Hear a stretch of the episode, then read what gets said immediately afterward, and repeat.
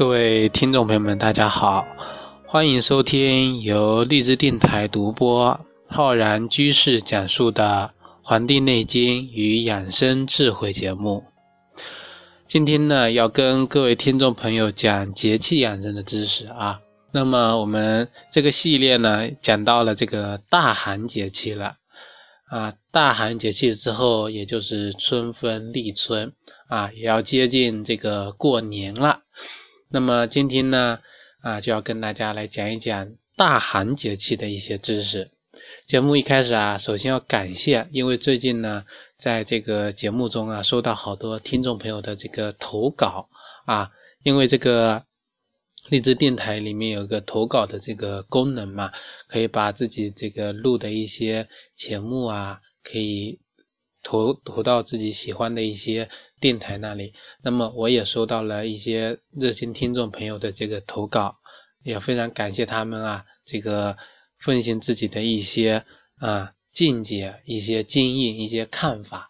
那么我呢也会酌情的从各位听众朋友的这些投稿中呢选取一些优质的节目啊，会在我的这个后期的这个加工中呢把它添加进去，这样呢也会。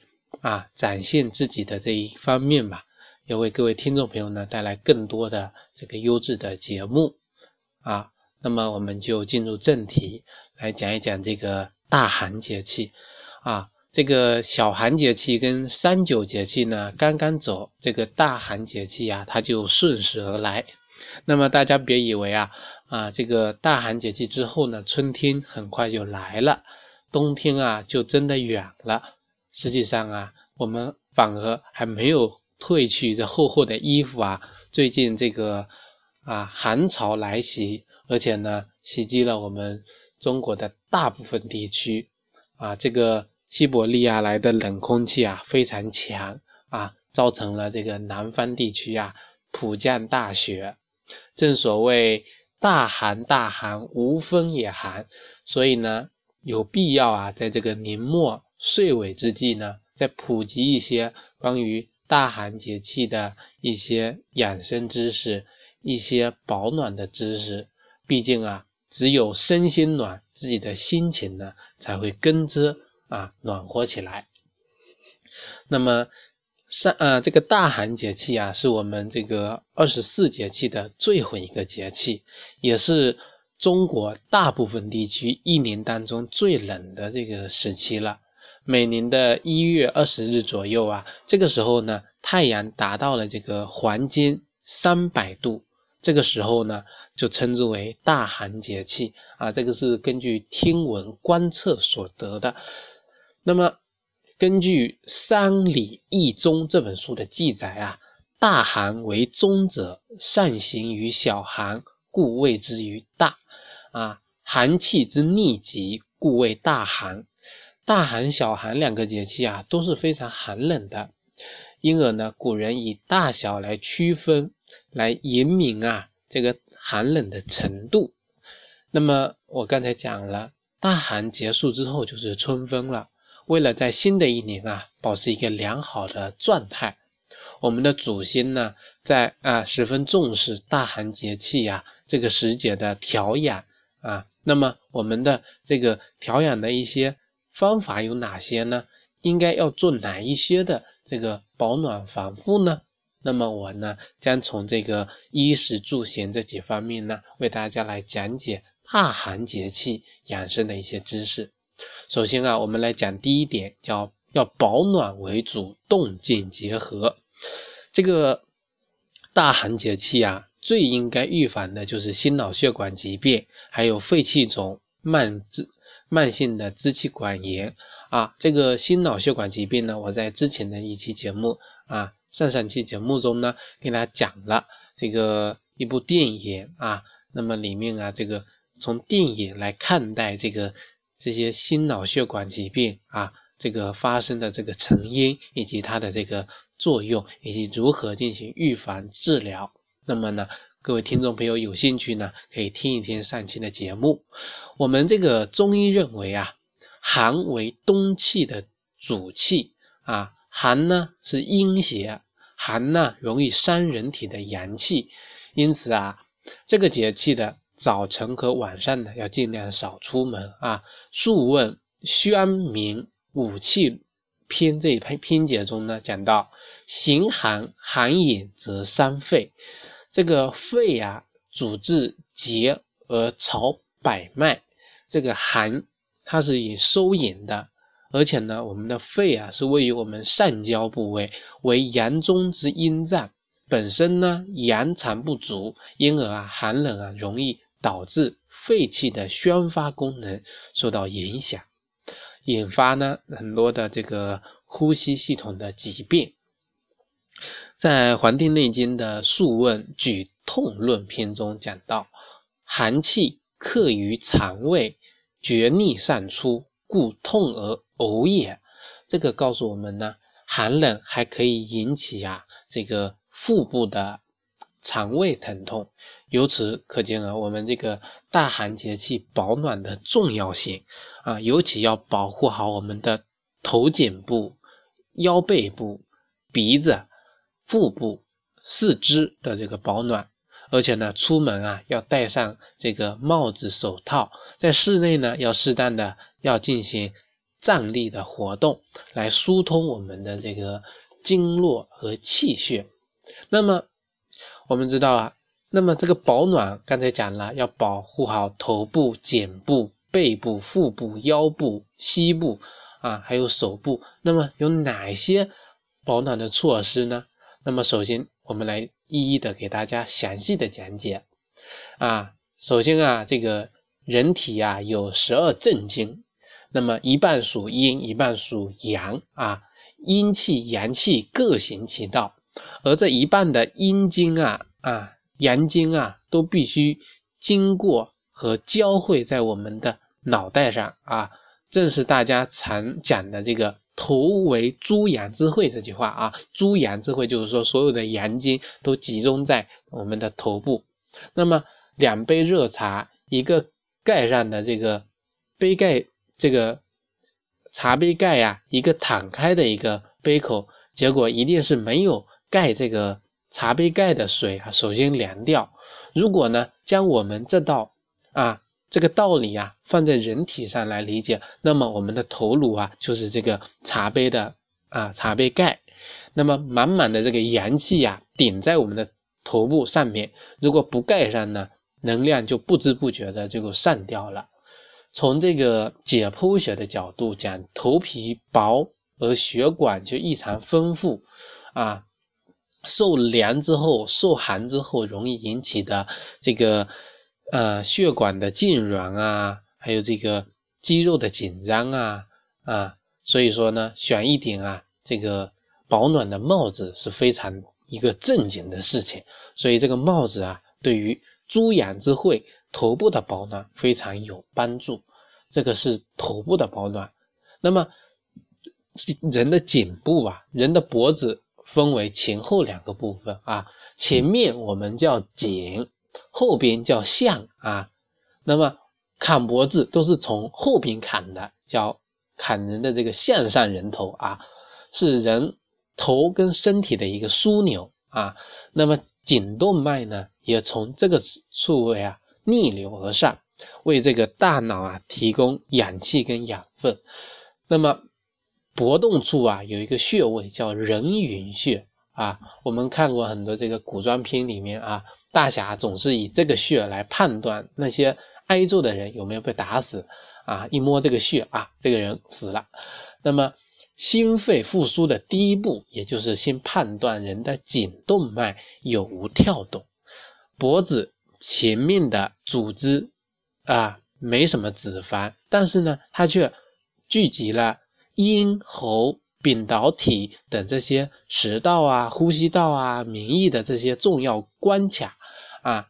有了这个围脖啊、围巾这些，就相当于有了一道啊外在的保护。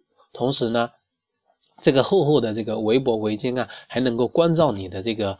鼻子跟这个嘴巴可以预防冬天这个扑面而来的这个冷空气，防止啊这个鼻腔的这个和口腔的受寒，而且呀，这个脖子的后面呢，虽然肌肉丰富，但呢，优点也是缺点啊。受寒之后呢，肌肉紧张，反而容易啊，让那些有颈椎病的啊听众朋友们呢备受痛苦啊。尤其啊是落枕之后的这个颈部啊啊项部啊，便是又冷又硬。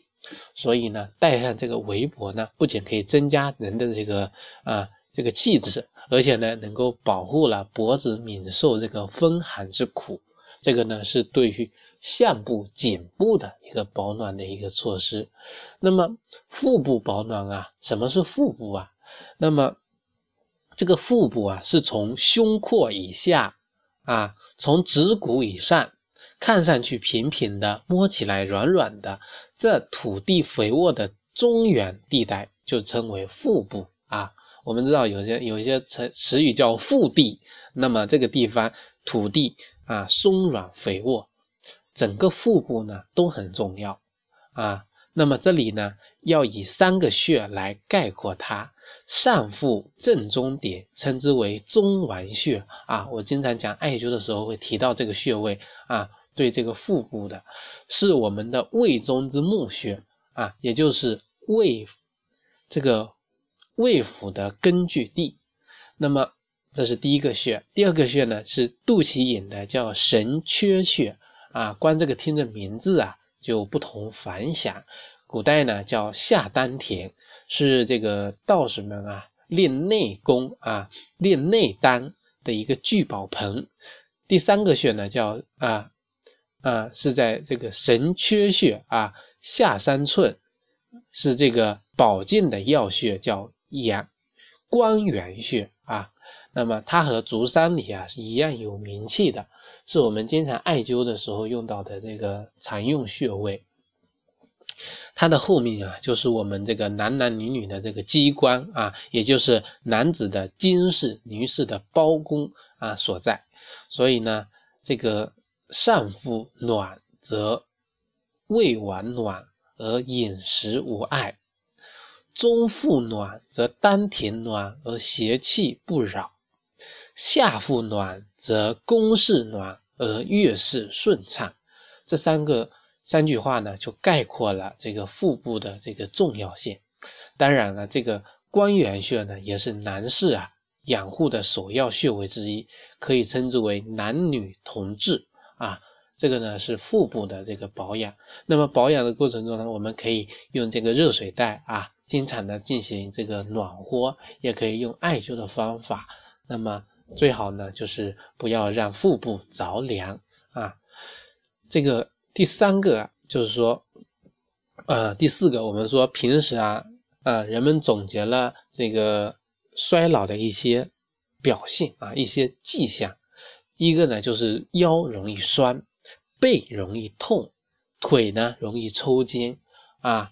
这个腰酸排到第一位啊，古人讲呢，腰为肾福啊，福地福门，这是什么意思呢？就是说我们的腰啊，保护着我们人体的先天精气之所在啊，也就是我们的肾脏。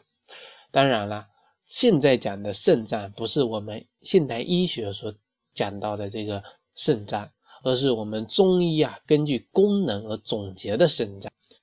根根据这个功能啊总结的这个肾脏道理呢很凌乱，但是呢不宜多讲。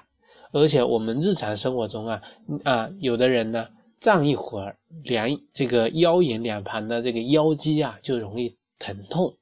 那么这个呢就是我们称之为的腰肌劳损啊。凡受损的这个肌肉啊经脉都经不起寒冷的，第二次摧。摧残啊，所以这个很多这个啊老人啊用这个暖宝，用这个热水袋呀去运一运，血脉一通呢，病人就去办了。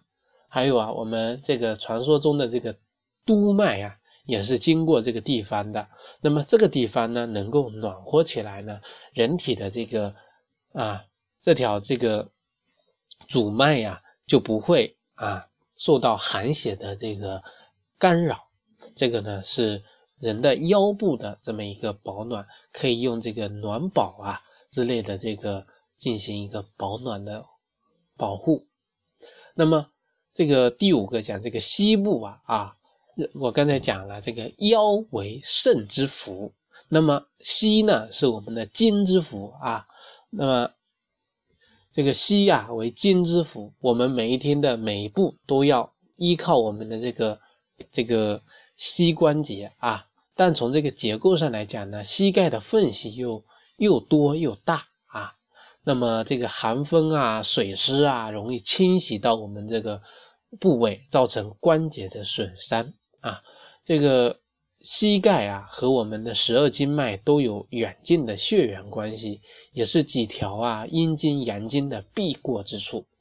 如果这条宝地呢被这个邪气所占据，久而久之啊。匪多兵少，便是一番的灾祸啊！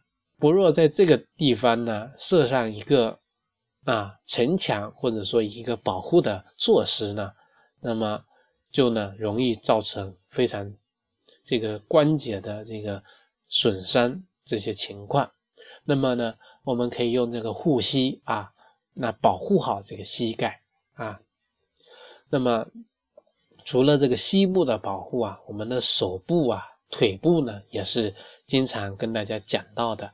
这个手部保暖，我知道用这个手套啊，眼是心灵的窗户，手是心灵的枝丫，所以有这个心灵手巧这个成语，有这个十指连心这个成语啊。心经在循行啊，是经上之而直通指端，心为神府，所以啊，心是。啊，手呢是心气和心神的一个反应，心神涣散啊，则必懒于动手；心神亢奋，则手无足蹈；心神迷失，则搓空理性。啊，这个这个意思呢，就是说一些肝性的脑病的患者啊。啊，病人的双手置于空中，手指呢不停的这个搓动，仿佛呢揉捏细线的这种状态啊。那么我们的气功中啊有一个重要的穴位叫做劳宫穴啊，在我们的手掌心是这个气机周转之处，不知道我们的这个佛家的这个灌顶加持啊是否与它有关？而这个手指呢又处于人体的。末端啊，是血液循环比较弱的区域。冷风一吹，我们就不由自主的啊哈气连天，就取暖啊。那么这个道理呢，也就在这里了啊。那么手腕处的纹理呢，可以观察一个人的实际年龄的一个表现。凭这一点啊，那么用这个手套去保护好自己的双手呢，对这个啊，对这个。外在的这么一个保养也是非常有帮助的，那么保障这个气机的这个运行啊，那么这个呢是手套啊，对这个手部的保暖，腿部的保暖呢，我们知道穿这个袜子，穿这个靴子啊，呃，清理之行始于足下，我们的足部的穴位是非常多的啊，大家如果看这个穴位图，这很多穴位啊都经过我们的这个脚底啊。但呢，最重要的一个穴位呢，叫涌泉穴，也就落根于此。它是我们的肾经的井穴啊。这个井穴就是说，经脉之气起始的地方。这个穴位啊，可以治疗像呃神志病啊、水肿病、妇科病啊、男科疾病等等。那么，非常的这个有有帮助。但呢，就怕受寒。有些人啊，主体一受寒就浑身的不舒坦。这个呢，是我们的这口井啊被冻坏了啊。脚和手是一样的，也要处于末端啊，四肢的末端。那么，甚至呢，比我们的手更遥远啊。那么，我们的脚底离我们的心脏，跟手离我们的心脏哪个更远呢？肯定是我们的脚啊。那么，那么血液循环薄弱。更容易的受到寒冷的这个侵袭，那么足底呢，也是我们全息疗法的一个重要的组成部分。很多人喜欢足疗啊，就是因为我们足底啊血液经络痛畅后呢，不仅仅是一个舒服脚，也舒服全身啊。很多人啊泡个澡啊，身体呢非常的舒服。所以呀，这么冷的天呢，鞋里面啊一定要有厚厚的垫子，而且呢还有一双袜子。这个呃，大家一定会发现啊。啊，我们的这个经脉呀，实际上就像人体中流动的啊，这个河流，江河溪流，只有绿水长流啊，青山才能常在。那么这么冷的天气呢，可能导致这个水啊断流结冰，那么人体呢，就也就成为了像这个南北极一样的，只有啊让自己身体啊处于一种暖和的状态，才能啊鸟语花香。这个呢。就是说，从自然的角度来解解读我们人体啊经脉养生的知识。讲到这个脚部养生呢，啊，这个腿部的保暖啊，说有一个要泡脚啊。那么泡脚养生，我在节目中经常跟大家讲，《黄帝内经·素问》啊，《笔论》中讲到啊，寒气盛者为痛比。那么寒性收引主痛。大寒之日，天气啊非常冷，寒气侵袭我们的关节，容易引发这个关节肿痛啊。那么寒邪克于经络之中，则血气血气则不通，不通则胃气归之不得复返，故臃肿。大寒节气呢，容易导致臃肿的发生啊。尤其呢，像这个老年人，对于寒冷呢特别的敏感。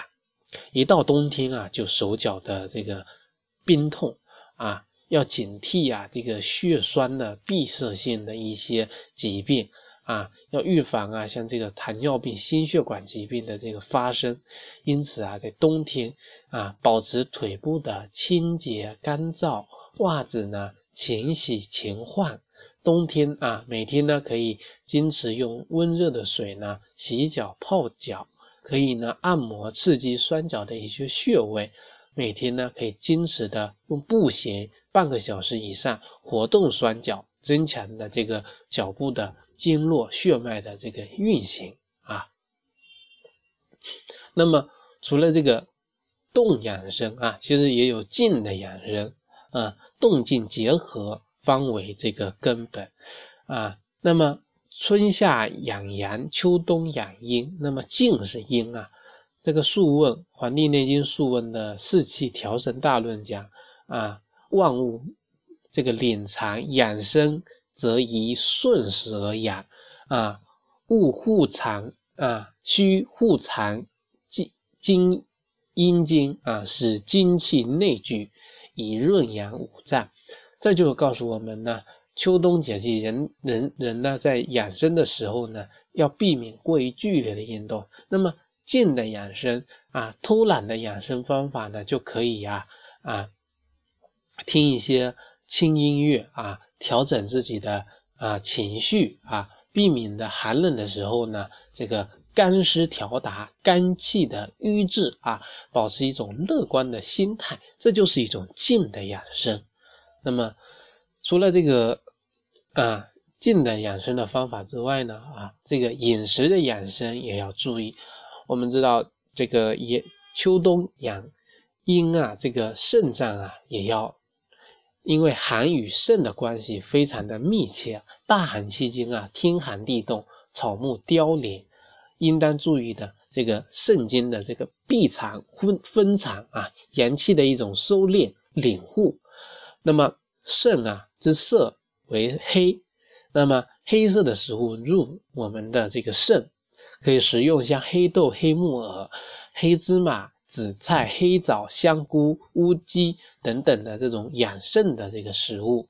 此外呢，肾呢是五行属水的，可以是一些辛味的食物啊。辛是属金，金生水，因此啊，辛味可以补肾，可以使用小米呀。还有这个葱啊、鸡肉这些有腥味而且平和的一些食物来饮用，而但是呢，这个肾虚者呢要少吃一些肝胃啊，肝属土，土克金，不适合这个肾虚的患者大量的使用。除此之外呀，呃，《黄帝内经》的灵灸篇讲到，百病始生啊第六十六篇中指出：风雨寒热不得虚，邪不能独伤人。此必因虚邪之分，与其身形两虚两得，乃克其形。由此可见呢，这个寒邪伤人啊，容易伤及体质虚弱之人。所谓正气存内，邪不可干。通过药食同补，达到扶助人的正气。冬令的进补养生啊，可以啊，使用一些啊炖牛肉啊、花生仁啊这些食物呢，来进行调养。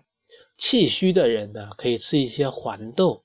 胡萝卜、牛肉、兔肉、山药、大枣、栗子等食物，有的呢，这个听众朋友脸色枯黄、口唇苍白、头昏眼花的，这是属于血虚，可以用一些酸枣、龙眼、荔枝、葡萄、黑芝麻、牛肝、羊肝这些来进行补血养血啊。那么我们今天的节目呢，就讲到这里。欢迎大家呢能够订阅我们的微信公众号和养生交流群，下载荔枝电台订阅我们的节目。感谢大家的收听，咱们下期再会。